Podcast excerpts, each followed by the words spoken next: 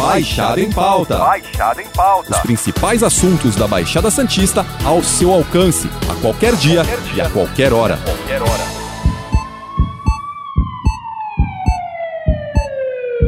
Se você tem plano de saúde, muito provavelmente já ouviu falar em rol taxativo. Em resumo, são os procedimentos, exames, cirurgias e medicamentos que constam em uma lista da Agência Nacional de Saúde Suplementar, a ANS, e devem ser prestados pelos planos de saúde. Se o serviço não constar nela, portanto, o plano não precisa cobrir. Acontece que antes de 8 de junho, quando o Superior Tribunal de Justiça, o STJ, votou a favor do rol taxativo, vigorava o rol exemplificativo. Nele, mesmo que os procedimentos médicos fossem negados pelos planos de saúde, os pacientes tinham a opção de recorrer à justiça e conseguir a cobertura. Afinal, o que consta na lista da ANS é o mínimo que deve ser oferecido, à exceção de tratamentos experimentais. Portanto, o que não está na lista não tem cobertura. Os clientes dos planos até poderão entrar na justiça, mas com a decisão do STJ, as demais instâncias tendem à orientação. A mudança causa grandes impactos a quem tem plano de saúde, segundo dados da Pesquisa Nacional de Saúde, a PNS, realizada pelo IBGE em 2019, que apontou que 28,5% da população brasileira tem acesso ao serviço. A expectativa é que as pessoas com deficiências e que fazem terapias especiais, como quem tem autismo, sejam mais prejudicadas. A situação também deve aumentar a pressão sobre o Sistema Único de Saúde, o SUS. E para falar sobre esse assunto, o Baixada em Pauta recebe a mestre e doutora em Direito e especialista em Direito Médico, Mercis Nunes. Bom dia, Mercis, tudo bom? Bom dia, Matheus. Tudo. Durante as pesquisas, eu vi que são mais de 3 mil itens nessa lista da ANS. Eles envolvem tudo: procedimentos, exames, cirurgias, medicamentos. Essa lista pode ser revista? Na verdade, o rol da ANS estabelece apenas uma relação mínima de procedimentos e eventos em saúde, ficando de fora inúmeras terapias, tratamentos e exames mais sofisticados, mais modernos e mais caros, obviamente. Mas o que melhorou de fato foi o prazo de atualização do rol da ANS, que antes acontecia apenas de dois em dois anos e foi reduzido para até 180 dias, contado no momento em que a proposta for apresentada. Este processo de incorporação de novas tecnologias em saúde, baseada em evidências, também foi aprimorado e passou a admitir o recebimento contínuo de propostas que deverão ser apresentadas por meio de um formulário eletrônico que está disponível no portal da própria ANS. Hoje existem cinco ações diretas de inconstitucionalidade no Supremo Tribunal Federal, o STF, todas tentando reverter a decisão do STJ. O ministro Luiz Roberto Barroso, inclusive, convocou para os dias 26 e 27 de setembro é, uma audiência pública para ouvir especialistas e representantes do poder público e da sociedade civil sobre a amplitude dessas coberturas do, dos planos de saúde. É, para falar sobre metodologia e atualização do rol de procedimentos. Como a senhora observa essa movimentação? É, acredita que o rol exemplificativo volte a vigorar ou o entendimento é de que a lista seja atualizada? Olha, Matheus, eu acredito que nessas audiências públicas convocadas pelo ministro Luiz Roberto Barroso, o debate sobre o tema será bastante aprofundado, com significativas e distintas contribuições dos representantes do poder público e dos representantes da sociedade civil. Mas, sinceramente, eu não acredito que o rol da ANS voltará a ser exemplificativo e ainda mais com aquela extensão e o alcance de cobertura determinados pela jurisprudência do Superior Tribunal de Justiça, que atualmente foi superada pelo novo entendimento dos ministros daquela corte. Eu acredito que essas ações diretas de inconstitucionalidade deverão resultar no entendimento acerca da necessidade de modernização e aprimoramento do processo de atualização do rol da ANS. Essa decisão da segunda sessão do Superior Tribunal de Justiça causou um impacto negativo muito grande para todas as pessoas que possuem planos de saúde. Este novo entendimento do STJ de que o rol da ANS é taxativo, que significa dizer que as operadoras de planos de saúde estão obrigadas a cobrir apenas os procedimentos que estão especificados e foram incorporados ao rol da ANS, na verdade, deixou a sociedade perplexa e trouxe muita insegurança jurídica. Essa decisão afeta principalmente pessoas com doenças raras e ultra raras, pessoas com doenças crônicas, doenças degenerativas, diversos pacientes com tipos de câncer não previstos no rol, diversos tipos de tratamento de alta tecnologia que são muito caros e que também não foram incorporados ao rol. Se esses casos não puderem ser enquadrados nas exceções estipuladas pelo STJ, esses pacientes deverão migrar para o SUS, porque a saúde é um direito de todos e um dever do Estado. E enquanto saúde pública, o Estado deverá custear esses tratamentos e fornecer esses medicamentos necessários para salvar a vida desses pacientes. Mas além desse público, outros procedimentos se destacam? Procedimentos mais caros ou comuns, por exemplo, ressonâncias? Talvez esses tratamentos longos de doenças talvez estejam dentro aí dos quesitos que tendem a não serem cobertos pelo novo rol? Veja, Matheus, Diversos exames de imagem do tipo radiografias, ressonância magnética, tomografia, ultrassonografia estão listados e muitos já foram incorporados ao rol da ANS.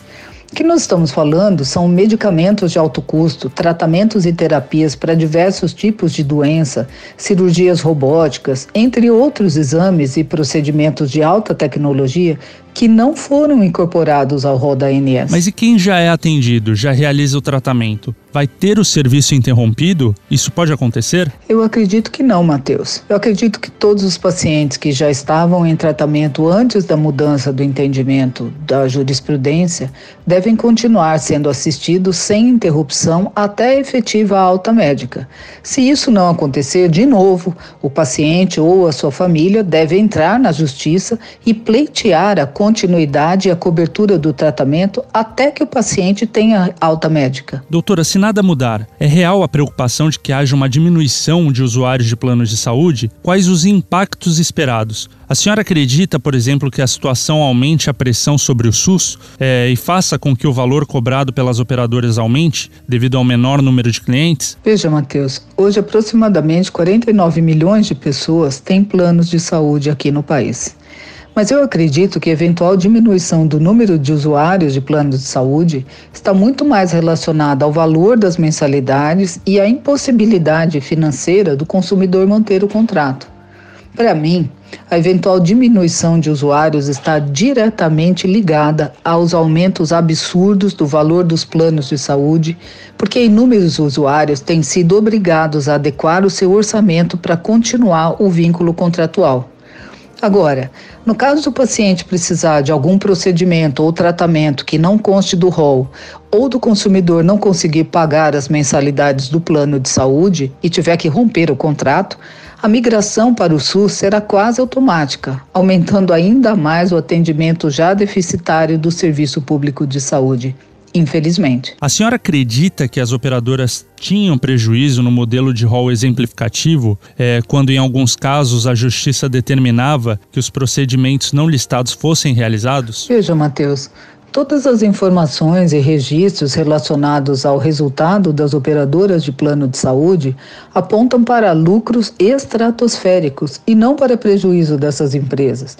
Independentemente da obrigação de atender às ordens judiciais para garantir a cobertura de eventos e procedimentos fora do rol da ANS, durante todos esses anos que o modelo do rol exemplificativo foi aplicado e mantido. Eu não acredito que seja essa a questão. A questão é simplesmente a de garantir a maior lucratividade possível para essas operadoras de plano de saúde. Essa situação, mesmo com o rol exemplificativo, parecia bastante complicada. É, eu digo pelo fato de ter que acionar a justiça, né, para ter acesso a determinado tratamento. Em vez de mudar para rol taxativo, não seria melhor uma discussão sobre o tema, uma regulação sobre o modelo adotado? Sem dúvida, Matheus.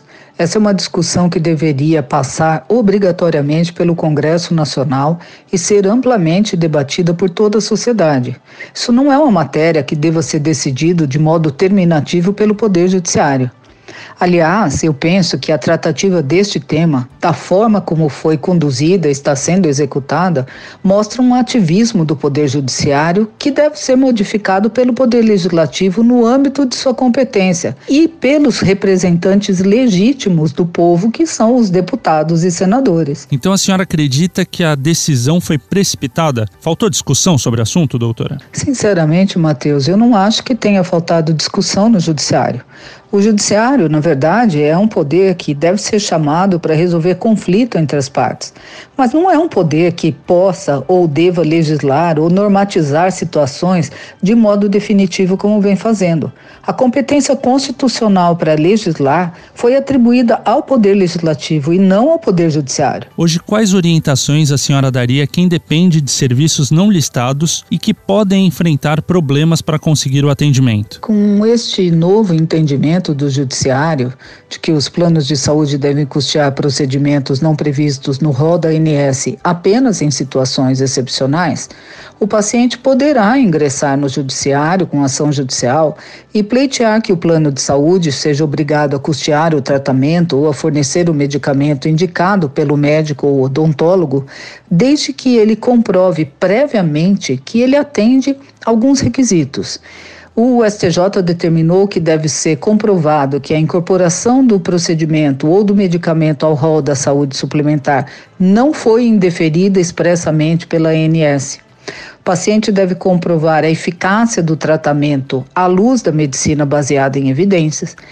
Deve haver uma recomendação de órgãos técnicos de renome nacional e estrangeiro e o médico assistente ou odontólogo deverá fornecer um laudo, um parecer justificando a necessidade do medicamento ou do tratamento indicado para aquele paciente. Merces, obrigado pela sua participação no Baixada em Pauta e na semana que vem nós voltamos com outro assunto e convidado. Lembrando que esse podcast está disponível no G1, Apple Podcast, Spotify, Deezer, Google Podcast e Castbox. Nos aplicativos existe a opção para você assinar esse podcast e receber um aviso sempre que um novo ficar disponível. Eu sou Matheus Miller e encerro Baixada em Pauta por aqui. Até a próxima. Tchau. Baixada em Pauta. Baixada em Pauta. Os principais assuntos da Baixada Santista ao seu alcance, a qualquer dia, qualquer dia. e a qualquer hora. Qualquer hora.